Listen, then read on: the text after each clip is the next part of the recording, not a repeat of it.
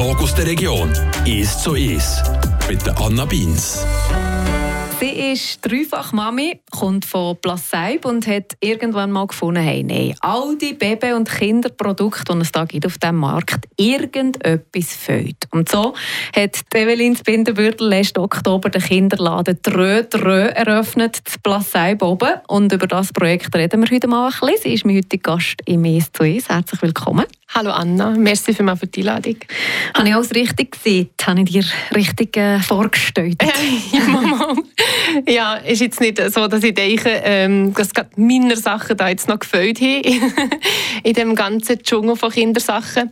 Aber es ist eigentlich schon ein bisschen so entstanden, ja, dass ich, wo unser Grosser der jetzt schon neun ist, als er im, so im Breialter war, so die ersten Lätzchen gebraucht hat, habe ich wirklich einfach nichts gefunden, was mir gefallen hat, weil ich es nicht so habe mit Prinz und Kunterbund und überall muss irgendetwas drauf sein. Und dann habe ich angefangen, selber im Lätzchen zu nähen und so ist das halt nein, so ein bisschen zur Rolle gekommen. So ist das eigentlich entstanden, ja. Also wie alt sind jetzt deine Kinder? Wie lange ist das her? Das ist äh, neun Jahre her älteste ist jetzt neun, ja. Und dann hast du mal angefangen, selber auf Zeug zu nähen, oder Genau, was? einfach so für Eigenbedarf. Und dann hast schnell mal Freundinnen gesagt, hey, cooles Lätzchen, machst du mir auch eins? Und dann hat es so ein bisschen angefangen und dann plötzlich waren es dann noch andere Sachen. Gewesen. Und irgendwann habe ich gemerkt, hm, die Nachfrage ist eigentlich noch da. Und dann waren es Freunde von den Freunden, die etwas hätten wollen. Und dann ist das ging mehr gekommen, aber natürlich so über längere Zeit, das sind so über äh, drei, vier Jahre, wo sich das dann so entwickelt hat. Und irgendwann habe ich dann gefunden, ja, das könnte eigentlich wirklich funktionieren und habe ich dann den Webshop eröffnet, vor gut zwei Jahren. Ja.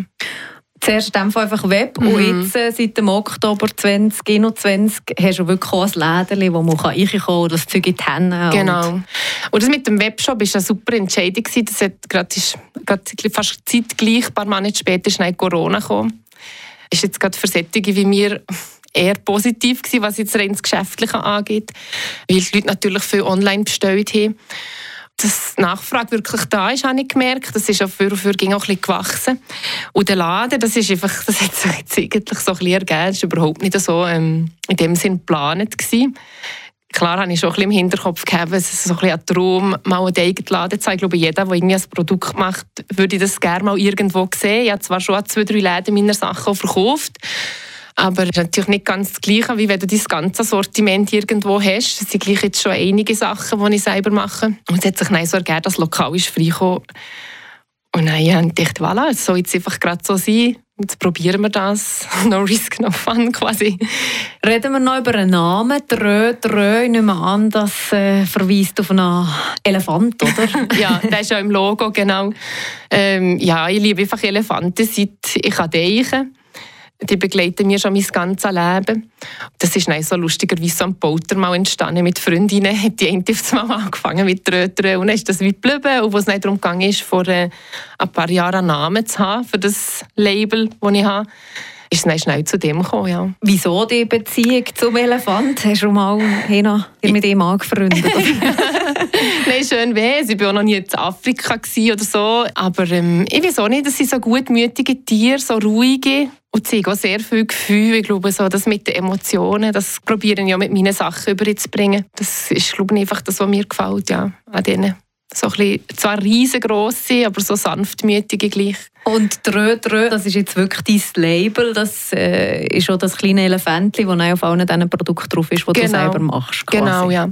Ich glaube, das ist auch ein bisschen der Grund, dass jetzt einige doch meine ich im Laden einfach nur meine Sachen. Der Laden ist ja gleich noch ja, ein Ort, wo ich auf andere Produkte eigentlich auch noch bieten. Nicht nur meine eigenen, weil ich auch gemerkt habe, ich kann mit meinen eigenen Produkten gar nicht den ganzen Laden füllen. Weil ich muss ja das irgendwie noch herstellen. Ich mache das meistens am Abend. Und nein, äh, dass, dass ich viele Leute schon kennengelernt habe über Social Media, auch, die selber Sachen machen, auch selbstständig sind und Produkte herstellen mit Herz, die sich überlegen, wie mache ich das, aus was mache ich das wirklich mit dem nachhaltigen Gedanken hat sich dann so wie eine bunte Mischung ergeben von Produkten, die wir daheim eigentlich auch schätzen. Ja. Jetzt, du bist nicht die Erste, die wir hier bei Radio FR haben, die noch, Kinderladen auftaucht oder die ja. Kinderprodukte mhm. macht. Ich habe das Gefühl, es ist irgendwie Nachfrage da. Mhm. Wie läuft es jetzt bei dir? Also eben die Geschichte, die habe ich schon ein paar Mal gehört. So, ja, ja mal für mir, für meine Kinder mhm. etwas machen. Und ich gemerkt, hey, das Interesse ist voll da. Mhm. Und dann ist es grösser und grösser und grösser gekommen. Ist das bei dir dann Fall so? Also mittlerweile oder jetzt auch noch läuft es gut? Ja, ich merke auch im Laden, es kommen Haufen Leute kommen ausschließlich einfach für meine Sachen. Sie gucken die anderen manchmal gar nicht unbedingt so an, weil sie vielleicht auch wissen, ich gehe für das und das, ich will das und das von ihres Produkt und die Nachfrage ist effektiv da. Ja, ich glaube, das ist auch so ein bisschen Effekt, den die Pandemie hat. Man, man schätzt um ein bisschen mehr so das Lokale oder das Handgemachte, eben zu wissen, von wo kommt das, so nicht irgendwie abhängig sein aus dem Ausland. Man hat gesehen, irgendwie, es ist nicht alles einfach ging einfach da. Ich glaube, das hat schon gewisse Leute zum Nachdenken gebracht. Gerade bei Kindern ist halt schon so, man hat das Gefühl, für die Kinder es muss das Beste sein und qualitativ hochwertig und so. Das kann natürlich auch manchmal in etwas anderes, ja, fast vielleicht manchmal auch ein bisschen zu extrem sein.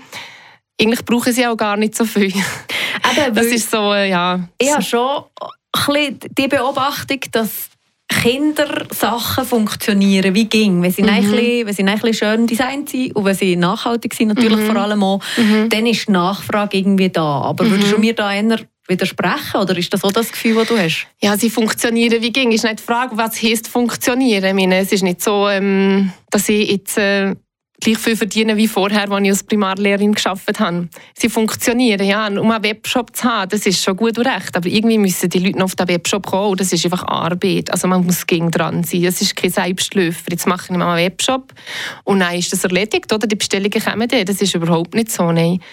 Man muss schon die Leute gegen um mitgewöhnen. Und bei Kindersachen, man muss eigentlich laufend neue Leute generieren, Kunden generieren, weil irgendwann sind die Kinder aus dem Alter raus oder man kennt auch keine Familie mehr, die Kinder haben. Von dem her, ähm, ich denke, funktionieren so in Anführungszeichen, würde ich sagen. Ob ich wirklich mal von dem kann leben und mir auch einen Lohn auszahlen jeden Monat so und so viel, das weiß ich noch nicht. Das ist im Moment überhaupt noch nicht so. Also, Im Moment ja.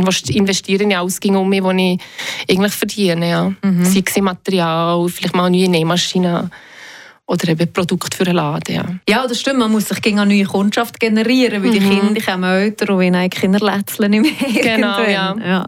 Was ist dir wichtig jetzt bei deinen Produkten oder bei den Sachen, die du hast in deinem Laden?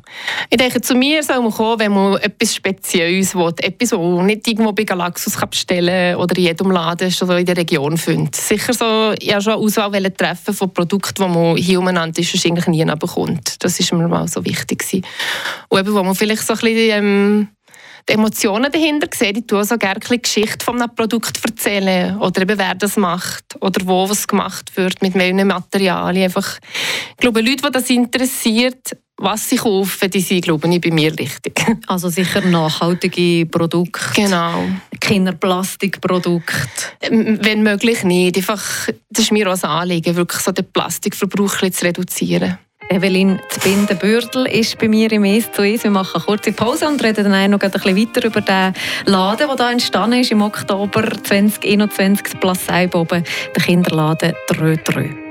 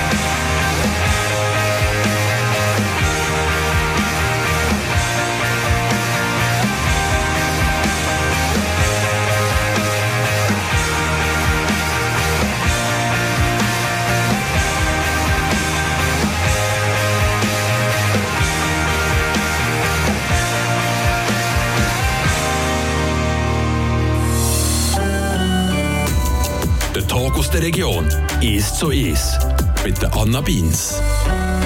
Trö, trö. So heisst ein Laden, der zu Plasseiboben entstanden ist im Oktober 2021. Die Frau, die diesen aufgetan hat, entwickelt hat und führt, ist Evelyn Zbinden-Bürdel. Sie ist mein heutiger Gast im «Es zu Es». Ich habe vorhin gesehen, das ist ein Kinderladen. Dir ist es wichtig. Es ist nicht nur ein Kinderladen, also dort gibt es wirklich auch Sachen für erwachsene Menschen. Also ich würde sagen, es ist so gut die Hälfte sind Kindersachen, meine eigenen, aber auch ein paar andere Labels zum Teil regional, zum Teil zum Beispiel auch Kindermode aus Portugal habe ich auch handgemachte. Aber eben so wirklich ein grosser Teil ist auch für ähm, Erwachsene, so für den täglichen Gebrauch Produkt. Sogar Rollbretter im Laden handgemachte aus Bern. Es ist wirklich so eine bunte Mischung. Ja. Jetzt eben viele von diesen Sachen stehen schon selber her, ist dein Label eben Trö Trö. Mhm. Du hast vorhin gesagt, du machst das einfach so ein bisschen am Abend, oder wie muss man sich das vorstellen? Ist das mittlerweile eine, eine Firma irgendwo mit Arbeiterinnen und Arbeitern? Oder? äh, nein, nein. äh, wir haben auch nie heute Morgen noch geredet, was ich echt so stundenmässig, was das für ein Pensum mache. Wenn das würde ich zusammenrechnen, haben wir machen jetzt die Stunden zusammengerechnet. Also ich bin drei halbe Tage habe ich bei der Laden offen. Noch nicht so viel, weil unser Kleinster ist erst dreieinhalb. Das war mir noch wichtig, dass ich gleich in erster Linie Tag aus noch Zeit habe für die Familie. Also drei halbe Tage hat der Laden offen und dann ich eigentlich an den Abenden, so drei Abende in der Woche, manchmal vier, tue ich produzieren, also nähen und eh morgen noch. Und das macht, wenn ich dann ausrechne, wo ich auch noch so durch den Tag verstreut mache, eben so ein bisschen äh, Social Media unterhalten, Mails beantworten, Bestellungen und so Zeug, dann komme ich wirklich fast auf ein 70% Pensum. Also du machst das aber auch alleinig, das Zeug nähen, oder gibt es auch noch Leute, die dir helfen? Hast du irgendwelche Angestellte? Ja, ich so Angestellte bin im Stundenlohn, je nach Bedarf, wenn ich selber äh, wie nicht alles Mapco zu machen. Und dann ist ähm, meine Mami, die äh, so ein bisschen der Chef fürs Häkeln ist, ja noch Produkte, die gehäkelt sind, die macht sie, die Körbchen. Meine Schwiegermami hilft mir so bei einzelnen Arbeitsschritten, was mir auch abnimmt. Und ähm, sonst habe ich zwei die ich so im Stundenlohn kann anfragen kann, wenn ich wirklich so ein bisschen Anschlag komme und selber nicht mehr Mapco. Bin ich sehr froh, habe ich da ein bisschen Unterstützung. Aber sonst mache ich alles selber, also es kommt alles alles irgendwo bei mir vorbei natürlich. Ja. Auf der Webseite steht, das ist ein Familienbetrieb. Also mhm. da ist deine beiden Großeltern ja. eingespannt. Ja, mein Mann natürlich. Mein Mann ist eigentlich mein grösster Supporter. Durch ihn kann ich das so machen. Er arbeitet 100 Prozent, aber äh, greift mir überall unter die Arme, wo es irgendwie geht. Ja. So, was IT ist und Webseiten, wenn ich nicht weiterkomme, kann er mir da weiterhelfen. Oder alle Möbel für den Laden hat er selber gemacht obwohl er das eigentlich überhaupt nicht sein Job ist. Und die Buben helfen sogar schon mit, das ist schon herzig. Die sind auch, ja, die haben auch Freude am Laden und sind auch stolz, wenn sie irgendwo helfen können. Ja. Ich habe ein bisschen geschnauzen hier eben im Webshop auf der Webseite und habe gesehen, es hat auch viele schöne Produkte von anderen. Wie kommst du zu denen? Wie, wie funktioniert das? Wie, wie findest du das Zeug? Zum einen sind es eigentlich einfach Sachen, so die grösseren, die nicht unbedingt aus der Region sind, die ich einfach selber irgendwo mal gekauft habe, gemerkt habe, oh, das ist super, das gefällt mir, das gefällt den Buben oder einfach, das schätzen wir bei uns im Alltag. Und dann habe ich die Firma mal angefragt und dort bin ich einfach wirklich einfach wie Wiederverkäufer, ja. Und zum Teil einfach Leute, die ich kenne, die Sachen machen, die mir persönlich auch gefallen und hoffen, zum Teil, die ich so über äh, Social Media halt kennengelernt habe. Das ist für so, also so ein bisschen Fluch und Sagen gleichzeitig Social Media. Es hat sehr viele gute Seiten, aber ähm, das ist manchmal schon eine riesige Herausforderung. Aber dort konnte ich wirklich viele Leute kennenlernen, wo wir uns so regelmässig austauschen und wo ich äh, ja, die Produkte einfach auch sehr schätze.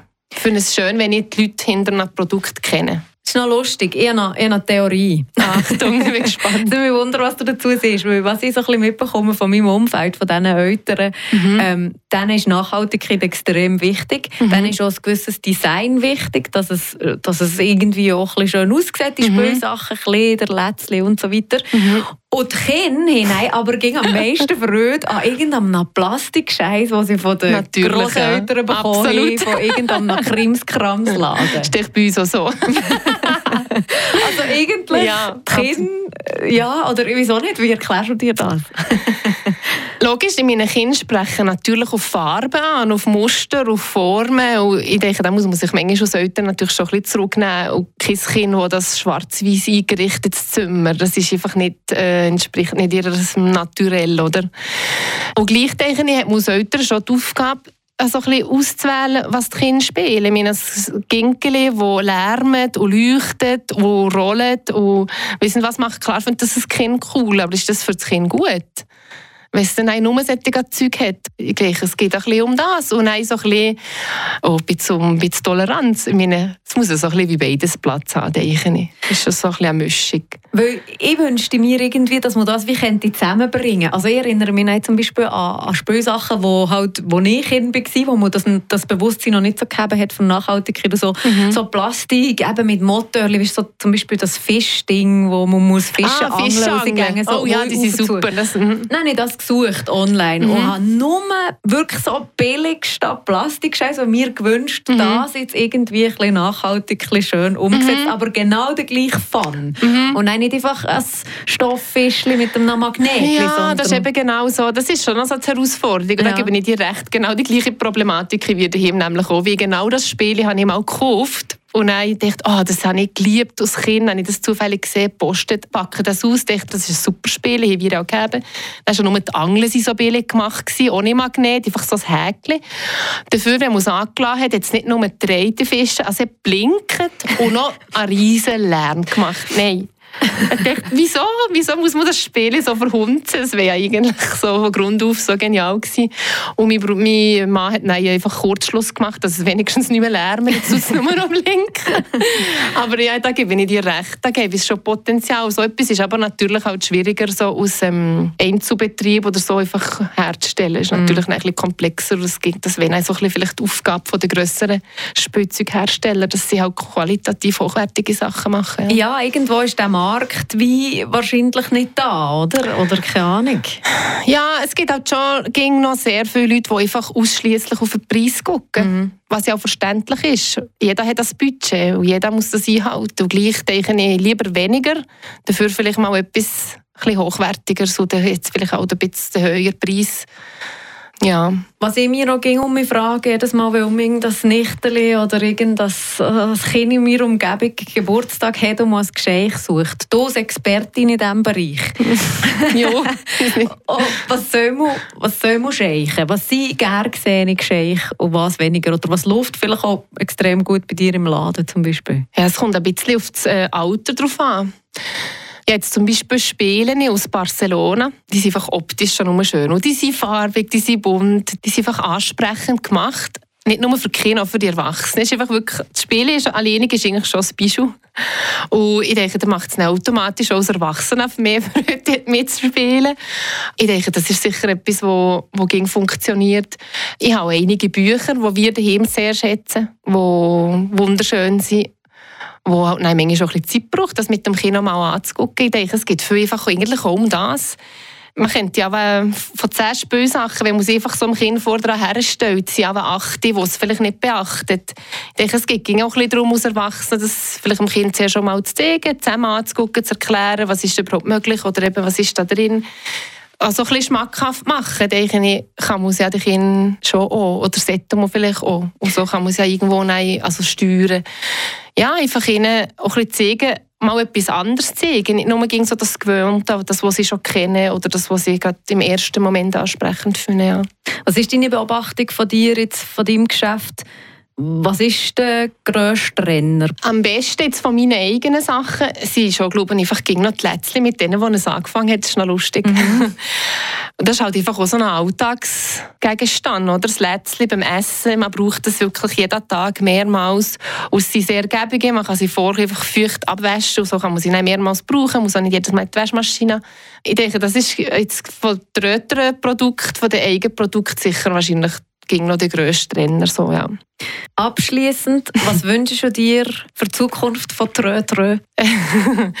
ja, ich wünsche mir, ähm, dass die Leute äh, in den Laden kommen und mal kommen gucken auch wenn sie Kindersachen nicht brauchen, ich habe ja auch andere. Ein bisschen kommen, kann güchseln, glaube das sind sich die Leute manchmal noch nicht so dafür, habe ich so ein bisschen den Eindruck.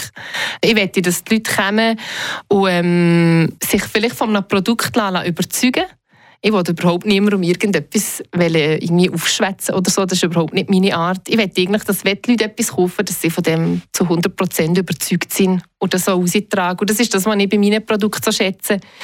Die Leute ähm, machen bereitwillig Werbung, ohne dass sie eigentlich etwas davon haben. So, sie, habe manchmal das Gefühl, sie sind genauso früh dran wie ich, auch wenn sie in den Laden kommen und strahlen.